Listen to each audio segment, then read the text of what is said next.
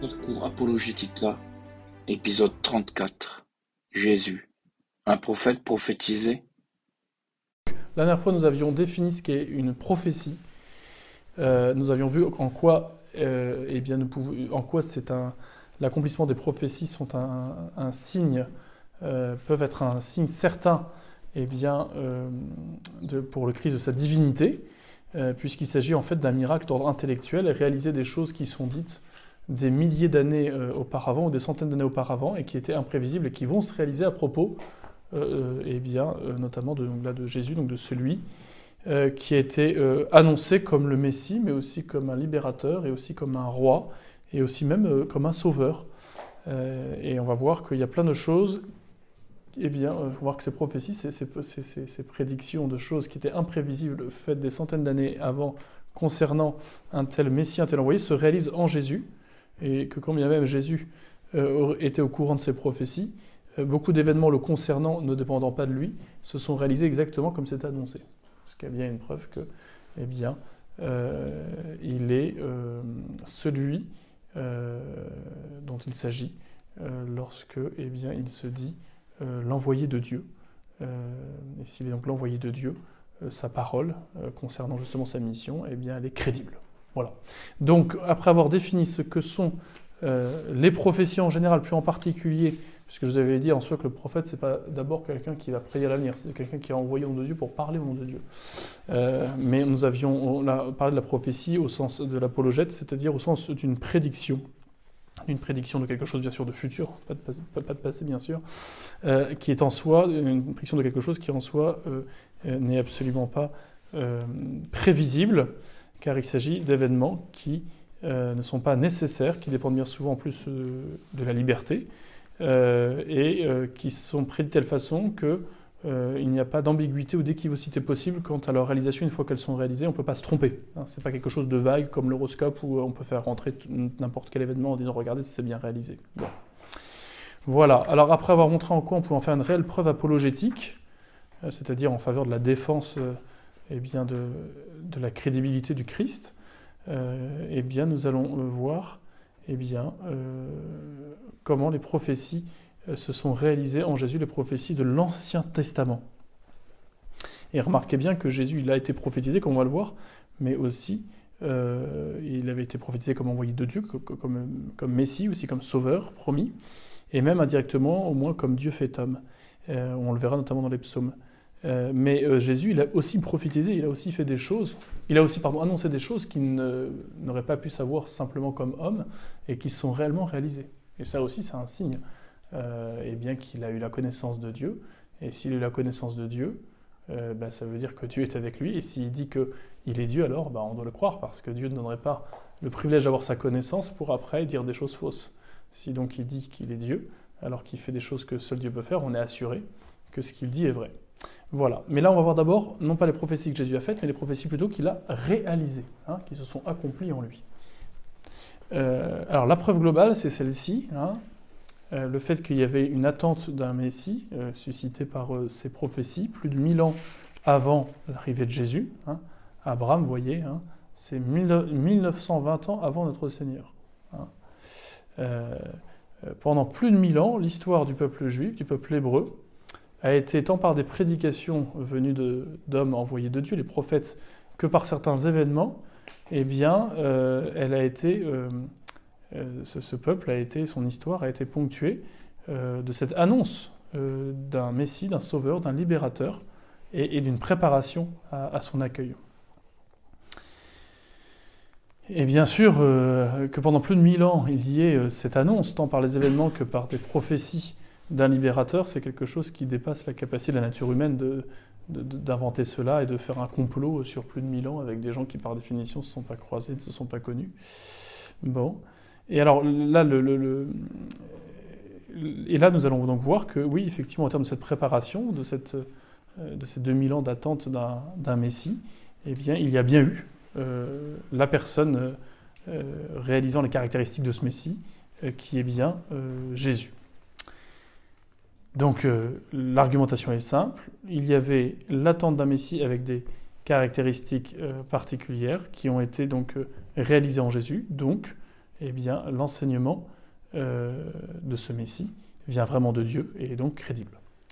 Notons que les prophéties concernant, enfin, donc les prédictions contenues soit dans les prophéties en tant que telles, soit dans les psaumes, qui sont des prières, mais qui contiennent des annonces d'événements à venir, et ils ont été écrites bien avant l'arrivée de Jésus. Alors je vous ai mis à titre indicatif, vous voyez les psaumes qu'on attribue au roi David ont été écrits mille ans avant Jésus. Les prophéties d'Amos et d'Osée, qui font partie vous savez, de ce qu'on appelle les petits prophètes, euh, ils ont été écrits moins, environ, hein, bien sûr, euh, moins 700, moins 780 avant Jésus, donc 7 euh, à 8 siècles avant son arrivée. Quant aux prophéties d'Isaïe, qui fait partie des grands prophètes, notamment avec Jérémie, qui annonce avec un détail surprenant la passion du Christ, on en reparlera, elles ont été écrites aussi en moins 750. Les prophéties de Jérémie, moins 650. Les prophéties de Michée, moins 700, moins 720. Les prophéties de Zacharie, moins 520. Donc vous voyez, on est bien avant. On n'est pas sur des prédictions qui dateraient de 10, 15, 20, 25 ans euh, avant la réalisation. Donc plus c'est ancien, plus euh, si ça se réalise, bah, c'est crédible, puisque plus c'est imprévisible par définition. Bon, euh, ces précisions étant apportées quant à la preuve globale que nous, utilisons pour faire des prophéties, eh bien réellement, euh, le, signe de le, fait que le Christ est vraiment le Messie promis et donc aussi, euh, donc aussi fils de Dieu comme il le dit, eh bien nous allons voir maintenant euh, comment il a été annoncé dans l'Ancien Testament, avant de voir comment justement il, il réalise ce qui a été dit de lui. Vous voyez, tout l'Ancien Testament, se prépare à l'avenue d'un Messie qui veut dire, euh, qui, en hébreu, est, qui en grec pardon, est traduit par euh, Christos, Christ, hein, qui veut dire loin du Seigneur. Et cette onction implique une consécration euh, de la personne par Dieu en vue d'une mission particulière. Dans l'Ancien Testament, il y a trois types de personnes hein, pour consacrer, il y a trois types d'oins. Hein, il y a les prophètes, il y a aussi les rois, et puis il y a aussi bien sûr les prêtres. Donc il y a donc, dans l'Ancien Testament, il est prédit qu'il y aurait un jour euh, un consacré, un loin, loin du Seigneur. Euh, et ça, ça apparaît dès euh, déjà 500 ans avant l'arrivée de Jésus. Après le retour de l'exil à Babylone, eh bien, voilà ce qui est dit dans le prophète Daniel, chapitre 9, verset 24. Voilà ce qui est dit à propos de ce Messie. 70 semaines ont été déterminées sur ton peuple et sur ta ville sainte pour enfermer la prévarication. La prévarication sont les péchés. Voilà. Pour sceller les péchés et pour expier l'iniquité et pour amener la justice éternelle, pour sceller visions et prophètes et petit oin, le saint des saints. Il y a, une, faute, c'est pas oindre, c'est le petit oin, le saint des saints. C'est comme ça qu'est désigné le Messie. Donc c'est Daniel chapitre 9, verset 24. Il est dit donc que ce Messie apparaîtrait, apparaîtrait 500 euh, ans après le retour de l'exil à Babylone, soit au premier siècle de notre ère. Euh, puisqu'il faut bien comprendre que les 70 semaines euh, de mémoire, je crois que je le redis, mais c'est 70 semaines d'années. Donc les temps euh, qui ont entre cette prophétie et l'accomplissement de Jésus et l'arrivée de Jésus correspondent. Les temps annoncés correspondent, ça correspond à peu près à 500 ans. Euh, il est dit de ce Messie qui serait méprisé et humilié. Voilà ce que dit Isaïe, chapitre 53, verset 5. Mais lui, il était transpercé à cause de nos péchés, broyé à cause de nos iniquités. Le châtiment qui nous donne la paix était sur lui, et c'est par ses meurtrissures que nous sommes guéris. Euh, bien sûr, nous qui arrivons bien après Jésus, bah, nous voyons très bien de qui ça parle ce qui ne devait pas être clair du temps d'Isaïe. Et euh, il est dit que euh, le Dieu d'Israël sera euh, connu par toutes les nations grâce à cette ointe, grâce à ce Messie. Voilà ce qui est dit. Hein. Et Yahvé deviendra roi sur toute la terre. En ce jour-là, Yahvé sera unique et son nom unique. Zacharie, chapitre 14, verset 9. Donc là, on a clairement l'annonce de l'extension de la vraie religion au monde entier, par l'entremise de ce Messie, de cet oint, de cet envoyé, de ce Jésus. Donc vous voyez déjà le portrait robot du Messie euh, quant à ce qu'il allait faire et quant au temps de sa venue euh, s'accomplissent en Jésus. On le voit déjà car il est indéniable que Jésus a réalisé ses prédictions, qu'il a vécu au premier siècle, qu'il fut un serviteur souffrant, comme le dit Isaïe en parlant de ses meurtrissures. Et euh, trois siècles après sa crucifixion, l'empereur de Rome, qui était considéré comme un peu comme un dieu vivant sur terre, car on réduisait très souvent le monde à, l'Empire romain, qui était très impressionnant et très vaste. Et bien, trois siècles après la crucifixion de ce Messie, de ce Jésus, de ce Messie souffrant, l'empereur de Rome a adopté le Dieu d'Abraham, d'Isaac et de Jacob, puisque le Dieu des Juifs de l'Ancien Testament, c'est le même Dieu que nous, chrétiens. Et souvenez-vous, ben voilà, Constantin s'est converti. Trois siècles après, donc on est trois siècles après l'arrivée de Jésus. Euh, donc ça accomplit quand même ce qui est dit euh, en Zacharie, et Yahvé deviendra roi sur toute la terre. En ce jour-là, Yahvé sera unique et son nom unique. Dieu qui seul peut révéler par son omniscience l'avenir aux hommes a annoncé, de siècle en siècle, par la voix des prophètes, certains événements très précis de la vie du Messie euh, qui se réalisent tout à fait dans cette vie de Jésus. Et ces prophéties, concernant ces prédictions concernant le Messie, ont été conservées d'âge en âge euh, dans euh, la Bible, enfin la partie de l'Ancien Testament concernant cela, donc dans les, livres des prophètes, euh, et aussi dans les psaumes. Alors c'est intéressant parce que les Juifs encore aujourd'hui ont gardé ces prophéties, ils ont gardé les psaumes. Donc on ne peut pas dire, contre ceux qui diraient vos prophéties elles ont été écrites après l'arrivée de Jésus, donc c'est facile d'en faire, de faire croire qu'ils réalisent quelque chose alors que vous avez écrites après. Ben non, puisque des gens qui détestent Jésus disent bien qu'ils ont ces écrits concernant un Messie à venir qui ont été écrits bien avant l'arrivée de Jésus. Donc ça c'est un argument intéressant. Alors, voyons maintenant les principales prédictions après avoir vu simplement euh, l'annonce de la venue d'un Messie qui correspond à Jésus de façon générale par rapport euh, au moment de sa venue, euh, par rapport au fait qu'il serait méprisé et en même temps qu'il serait le, moyen par lequel eh bien, le vrai Dieu serait, honoré comme roi sur toute la terre par cette conversion de l'Empire romain hein, qu'il annonce. Voyons maintenant des prédictions bien précises euh, concernant Jésus et que Jésus réalise, et, prédictions qui auraient été bien sûr, encore une fois, ininventables euh, pour quelqu'un qui n'a pas la connaissance de Dieu. Euh, d'abord, l'époque de la venue de Jésus.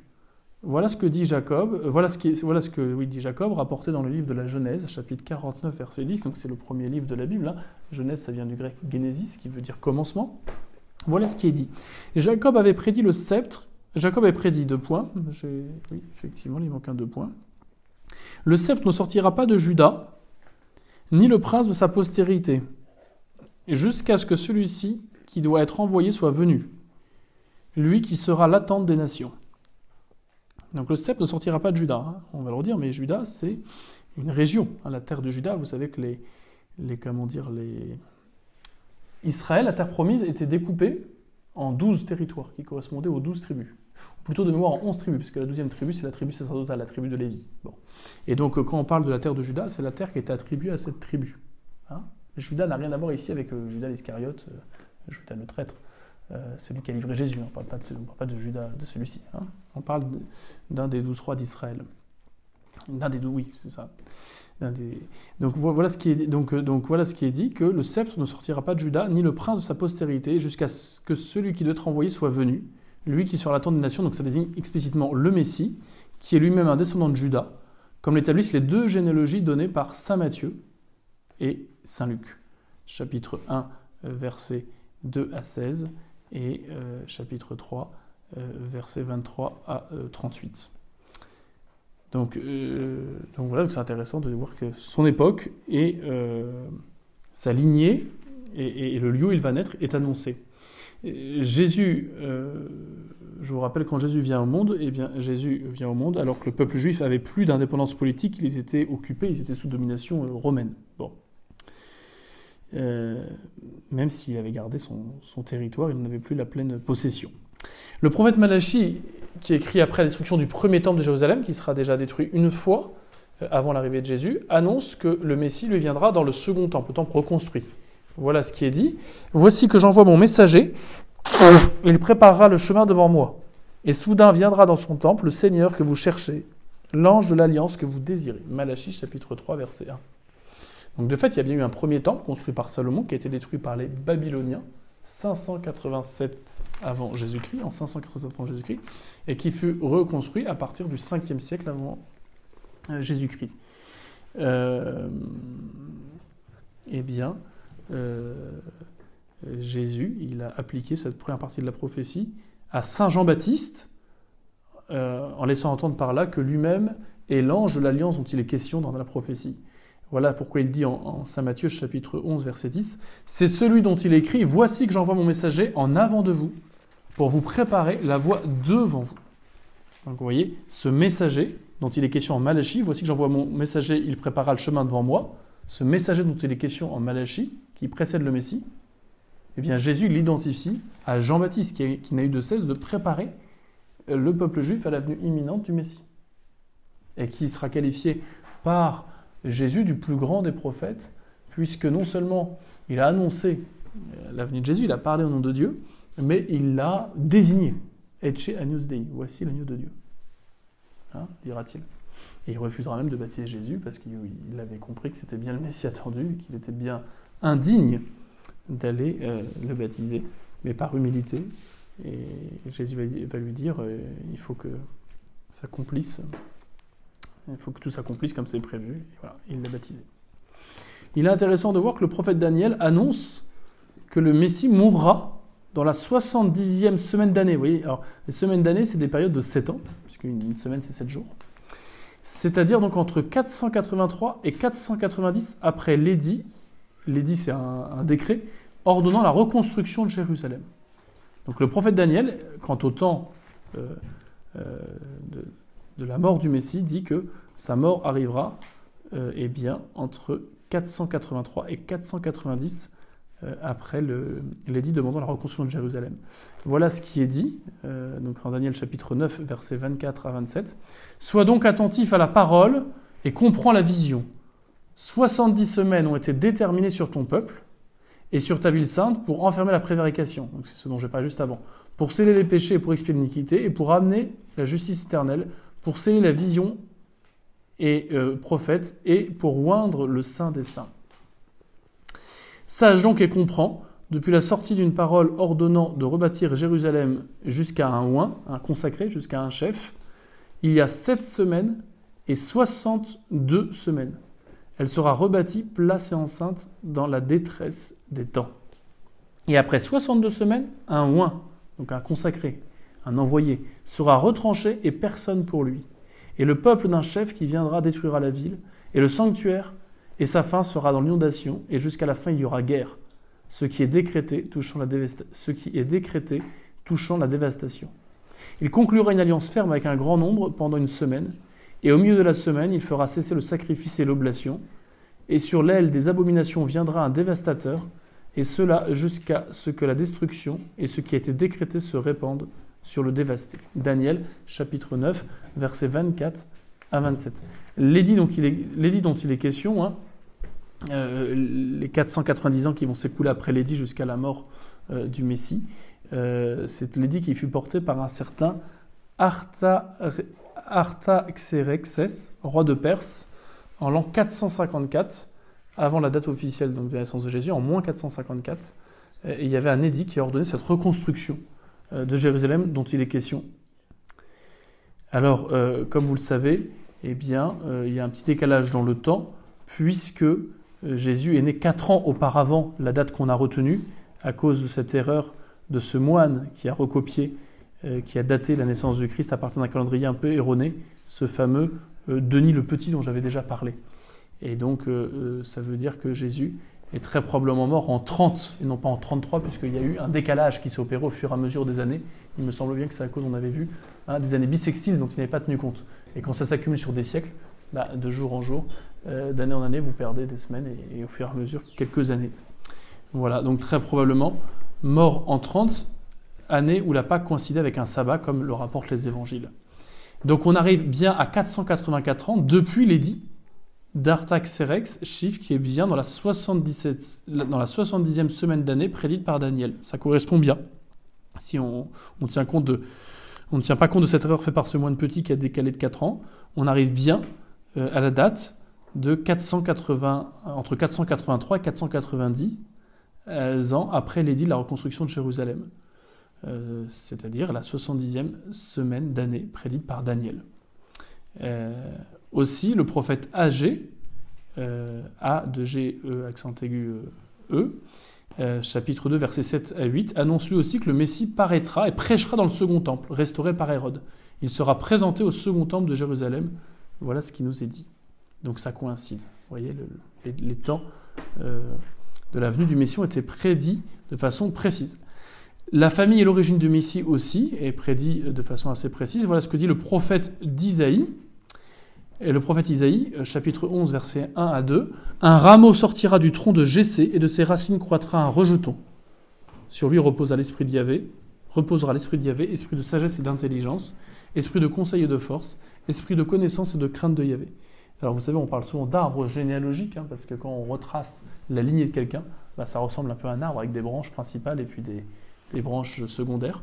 Donc c'est amusant que effectivement la Bible utilise dans ses prophéties cette image du tronc de Jessé pour désigner les aïeux, les ascendants de Jésus, qui descend bien de Jessé, qui était le père du roi David. Et Jésus, euh, de par Joseph père adoptif et de par Sainte Vierge, sa vraie mère, eh bien, descend bien du roi David en passant par Jessé. Donc c'est amusant. Euh, c'est amusant. cette coïncidence n'est pas qu'une coïncidence, ça a bien été annoncé comme ça.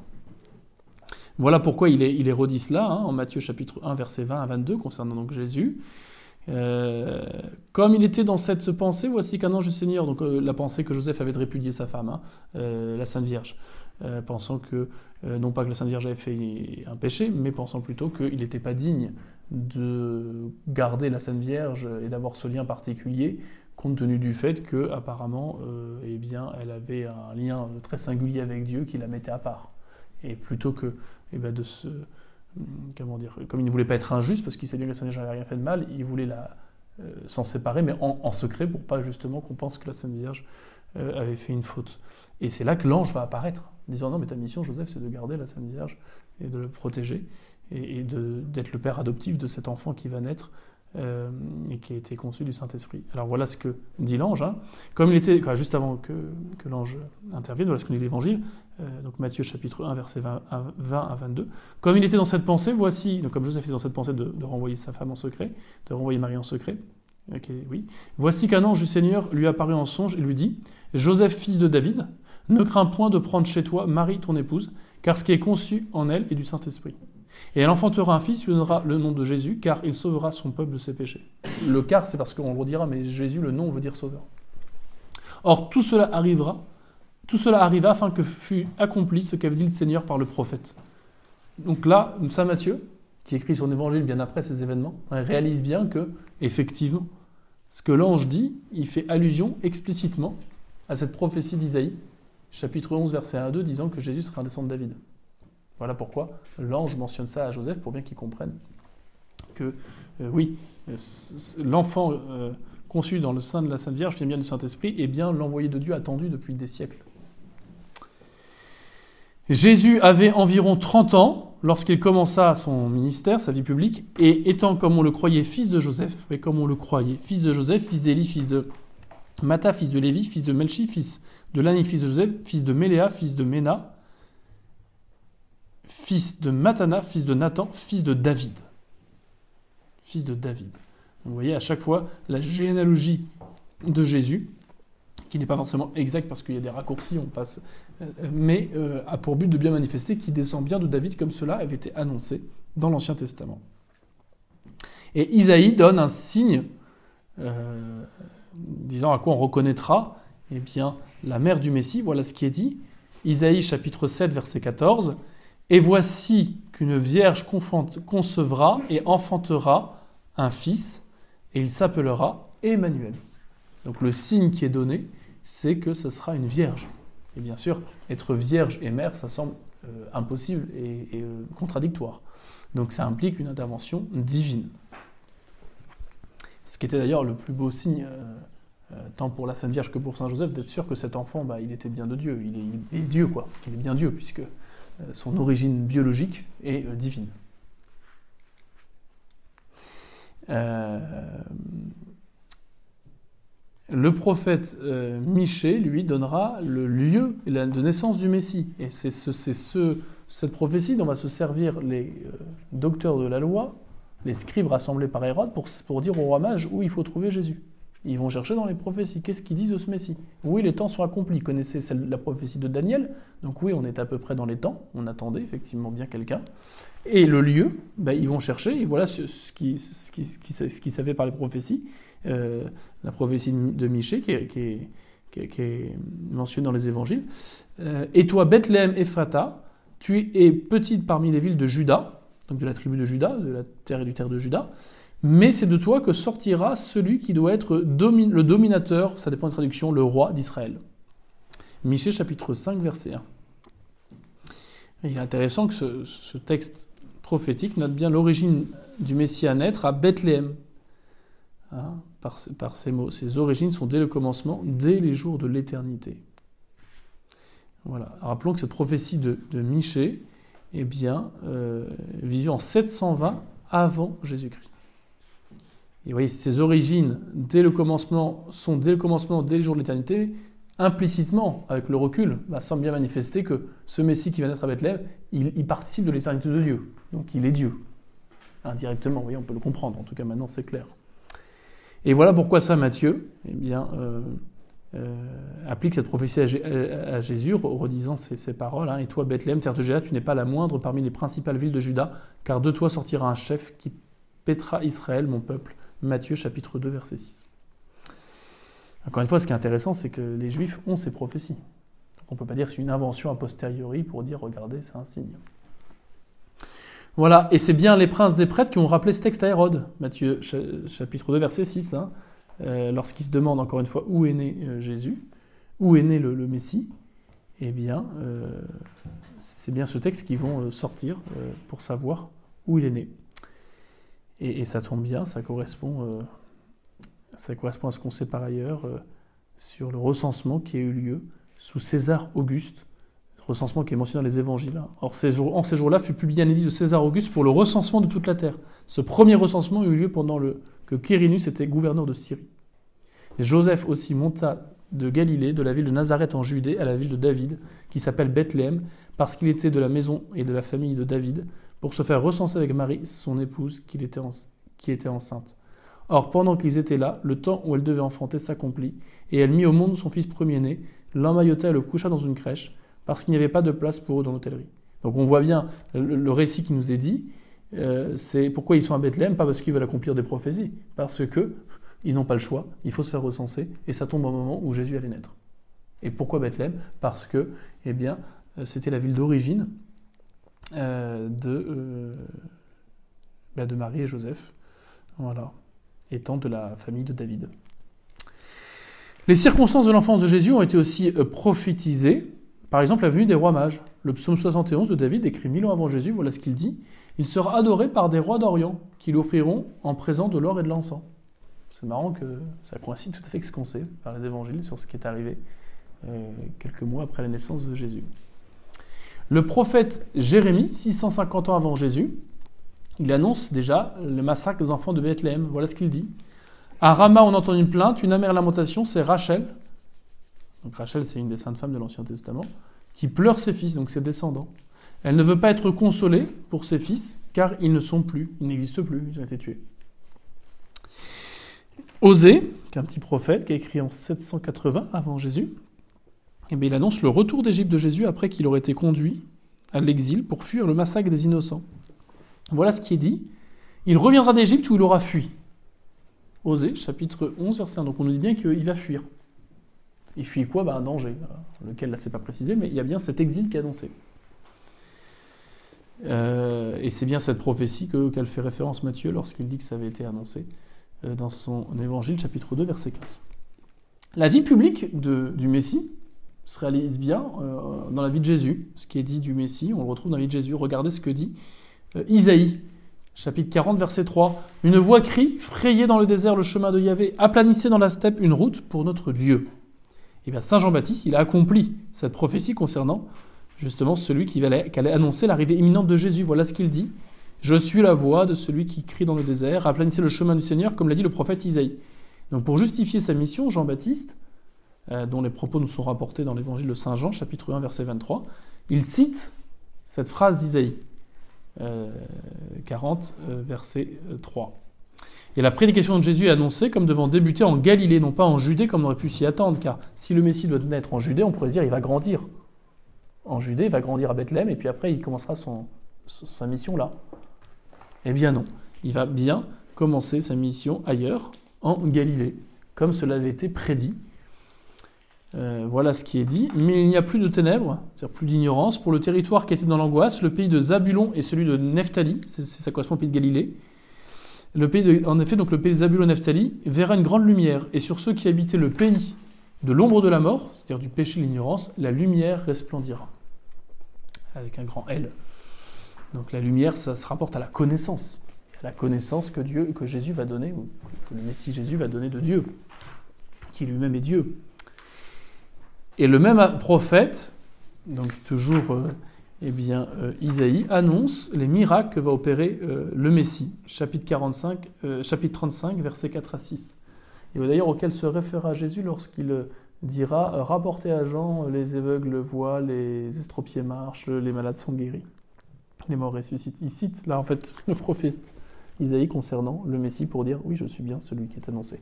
Probablement que Jean-Baptiste n'a pas douté que Jésus était le Messie, la preuve c'est qu'il ne voulait pas le baptiser parce qu'il voyait bien que c'était qu'il venait de Dieu.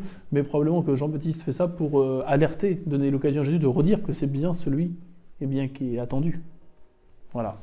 Alors voilà ce que dit euh, donc euh, ce prophète Isaïe. hein. Dites à ceux qui ont le cœur troublé, prenez courage, ne craignez point. Point.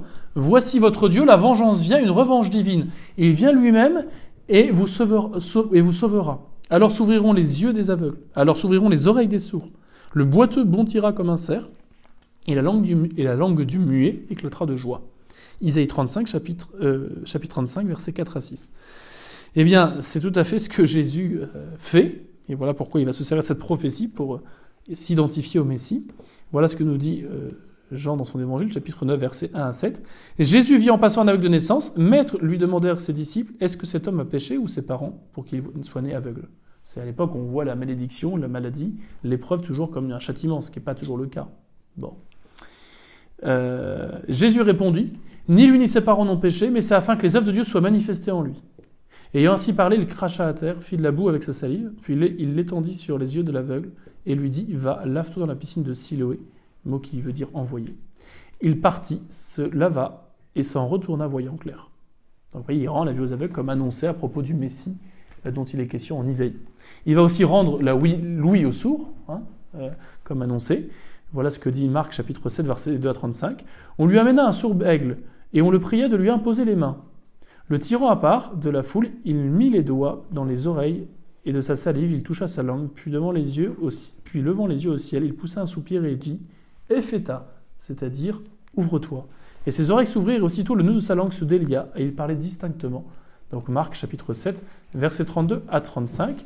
Euh, ce geste, d'ailleurs, on le retrouve voyez, dans la cérémonie du baptême. Non pas que les enfants qu'on baptise sont euh, sourds ou muets, mais pour bien dire la, signification spirituelle de ce miracle qui est très beau et qui s'est réellement passé comme ça. Mais euh, bien sûr, ça signifie aussi que le Christ est venu nous redonner la bonne parole dont s'est détourné par le péché et rouvrir nos oreilles pour qu'on entende justement cette parole et qu'on la fasse nôtre.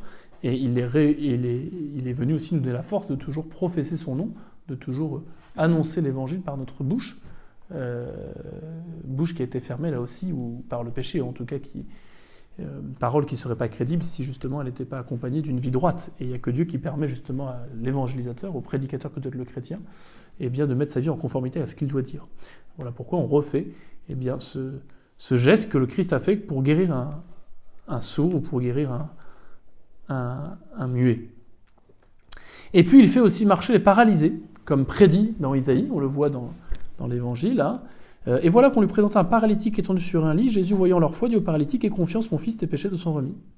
Mais pour que vous sachiez que le Fils de l'homme a sur la terre le pouvoir de remettre les péchés, lève-toi, dit-il, alors au paralytique, prends ton grabat et marche, ou et va dans la maison. Et il se dressa et s'en retourna dans sa maison. À cette vue, les foules furent saisies de crainte et glorifièrent Dieu d'avoir donné une telle puissance aux hommes.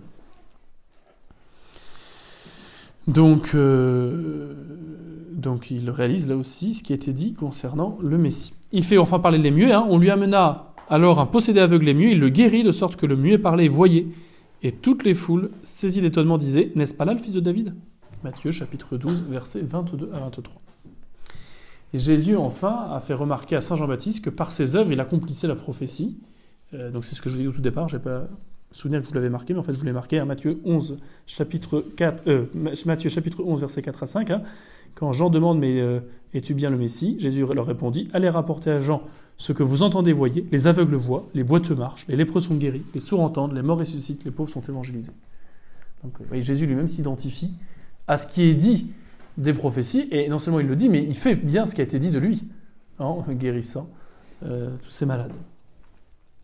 Zacharie, le prophète Zacharie, va prophétiser l'entrée du Sauveur à Jérusalem. Euh, voilà ce qu'il va dire, hein. Zacharie, donc chapitre 9, verset 9. Euh, Tressaille d'une grande joie, fille de Sion, pousse des cris d'allégresse, fille de Jérusalem, voici que ton roi vient à toi. Il est juste, lui, et protégé de Dieu. Il est humble, monté sur un âne, sur un poulain, petit d'une ânesse. Là, il y a tout à fait la description de la scène des rameaux. On en reparlera plus tard. Et puis Isaïe euh, annonce ceci, euh, chapitre 62, versets 11 à 12. Passez, passez par les portes, aplanissez le chemin du peuple, frayez, frayez la route, ôtez-en les pierres, élevez un étendard sur les peuples. Voici que Yavi a publié jusqu'aux extrémités de la terre, dit à la fille de Sion, Voici que ton sauveur vient, voici que sa récompense est avec lui, et ses rétributions le précèdent. Oui, ces détails, on les retrouve tout à fait dans le récit des évangiles racontant les rameaux où le Christ arrive comme effectivement un roi, il est acclamé sur ce rameau, sur, sur son âne, pardon, et les gens, pour le saluer, ont mis leur manteau par terre et brandissent des rameaux. Voilà ce que dit Matthieu chapitre 21 verset 7. Ils amenèrent l'ânesse et l'ânon, mirent sur eux leur manteau et ils s'assit dessus. En parlant de Jésus. Et les Juifs l'acclament, l'appelant roi d'Israël. Voilà ce qui nous est dit en Jean chapitre 12, versets 13 à 15. Hosanna, béni soit celui qui vient, nous Seigneur, le roi d'Israël. Et Jésus, ayant trouvé un anon, monta dessus, selon ce qui est écrit. Ne crains point, fille de Sion, voici ton roi qui vient, assis sur le petit d'une ânesse. Donc là, vous voyez tout à fait, eh bien, la réalisation de ce qui est dit juste avant en euh, Isaïe et surtout en Zacharie. Hein? Il, est, humble, monté sur un âne et sur un poulain petit d'une ânesse. Bon, c'est clair. La passion et la mort du Messie, on en reparlera, mais il y a plein d'événements concernant la passion du Christ qui sont absolument imprévisibles. On en reparlera la prochaine fois et qui ne dépendaient pas du Christ. Eh bien, il y a plein d'événements justement liés à sa passion qui ne dépendent pas de lui et qui réalisent tout à fait ce qui était dit du Messie, du Messie souffrant. Euh, c'est notamment oui, dans les psaumes, dans les prophéties, qu'on trouve beaucoup de choses sur la passion de Christ, spécialement le prophète Isaïe. Et toutes ces prophéties, ou ces psaumes, sont écrits 5 à 10 siècles avant les événements que réalise Jésus au moment de sa passion. Euh, et Jésus a conscience d'accomplir ces événements. Voilà pourquoi, euh, sur la croix, hein, il fait allusion à cela. Alors déjà parce que le psaume qu'il va dire, hein, Mon Dieu, mon Dieu, pourquoi m'as-tu abandonné? C'est le début du psaume d'espérance messianique, psaume 22. Mais aussi parce que quand il dit euh, est, tout est accompli. Fait, lui dit en araméen, je ne sais pas comment on le dit en, araméen, mais euh, tout est consommé, tout est accompli. Il signifie bien par là que tout ce qui concerne le Messie est accompli. Notamment ce qui concerne cette mort. Et le soir même de sa résurrection, Jésus va reprocher aux disciples d'Emmaüs leur lenteur à croire parce qu'ils avaient tout pour reconnaître en lui le Messie, le Fils de Dieu, en tout cas le roi annoncé. Euh, et malgré cela, ben, ils n'ont toujours pas compris. Voilà pourquoi euh, Jésus va leur expliquer le sens des Écritures. Cette euh, apparition de Jésus ressuscité reprochant aux disciples d'Emmaüs leur lenteur à croire malgré les prophéties qu'ils connaissent et, et rapportées sont très touchantes en Saint Luc chapitre 24 versets 26 à 27 la résurrection de Jésus et son règne éternel, qui n'aura pas de fin, cette résurrection qui arrive le troisième jour n'est pas prophétisée aussi explicitement, il est vrai, contrairement à sa passion. Mais elle est insinuée, cette résurrection. Après coup, on voit bien qu'elle était insinuée, qu'elle était euh, implicitement euh, prévue dans les psaumes et les prophéties. Voilà ce qui est dit par exemple psaume 38, verset 7. Si je marche en pleine détresse, tu me rends la vie. Tu étends ta main pour arrêter la colère de mes ennemis et ta droite m'a sauvé. Ou plutôt me sauve, je pense, il y a une erreur. Et ta droite me sauve. Osée, le prophète Osée, voilà ce qu'il dit. Après deux jours, il nous fera revivre. Le troisième jour, il nous relèvera et nous vivrons devant lui. Connaissons, appliquons-nous à connaître Yahvé, son lever certain comme celui de l'aurore, et viendra à nous comme l'ondée, comme la pluie tardive qui arrose la terre. Donc il y a bien cette idée d'une renaissance, euh, euh, voilà, d'une lumière qui réapparaît, d'où la comparaison avec l'aurore. Euh, le troisième jour. Donc ça fait quand même penser à la résurrection après coup, même si ce n'est pas effectivement explicite. Jonas hein, euh, dit ceci, chapitre 2, verset 1, Et Yahvé fit venir un grand poisson pour engloutir Jonas. Et Jonas fut dans les entrailles euh, du poisson trois jours et trois nuits. Donc vous voyez ce qui est dit de, de, Jonas dans l'Ancien Testament, lui qui refusait de, lui qui refusait de, comment dire, de, d'apporter la bonne prédication à la ville de Ninive, il avait été englouti par un monstre marin et recraché. Euh, trois jours après, bah, d'une certaine manière, il, c'est cet événement, comment dire, annonce cette mort de Jésus. mais voilà, de la même façon qu'on pensait que Jonas était mort en étant englouti, bah non, il est réapparu trois jours après, craché par ce monstre marin pour accomplir à bien sa mission. Et Jésus fait allusion justement à Jonas pour s'appliquer ce qui s'est passé durant ces trois jours à lui. Matthieu chapitre 12 verset 40. Isaïe enfin, euh, chapitre 53 verset 10, voilà ce qu'il dit. Il a plu à Yahvé de, le briser par la souffrance, mais quand son âne aura offert le sacrifice expiatoire, il verra une postérité. Il prolongera ses jours et le dessein de Yahvé prospérera dans ses mains. Donc vous voyez, euh, quand il aura offert le sacrifice, il verra une postérité, il prolongera ses jours. Donc il y a bien l'idée d'une vie qui continue malgré ce sacrifice après.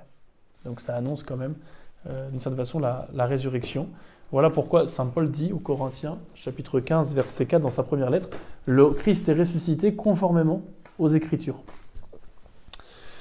Euh, le troisième jour selon les Écritures.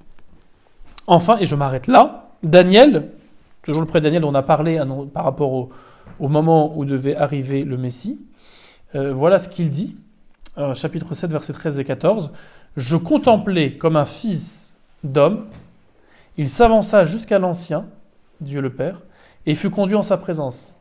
À lui furent conférés empire, honneur et royaume, et tous les peuples, nations et langues le servirent. Son empire dura jamais, il ne passera pas, et son royaume ne sera point détruit.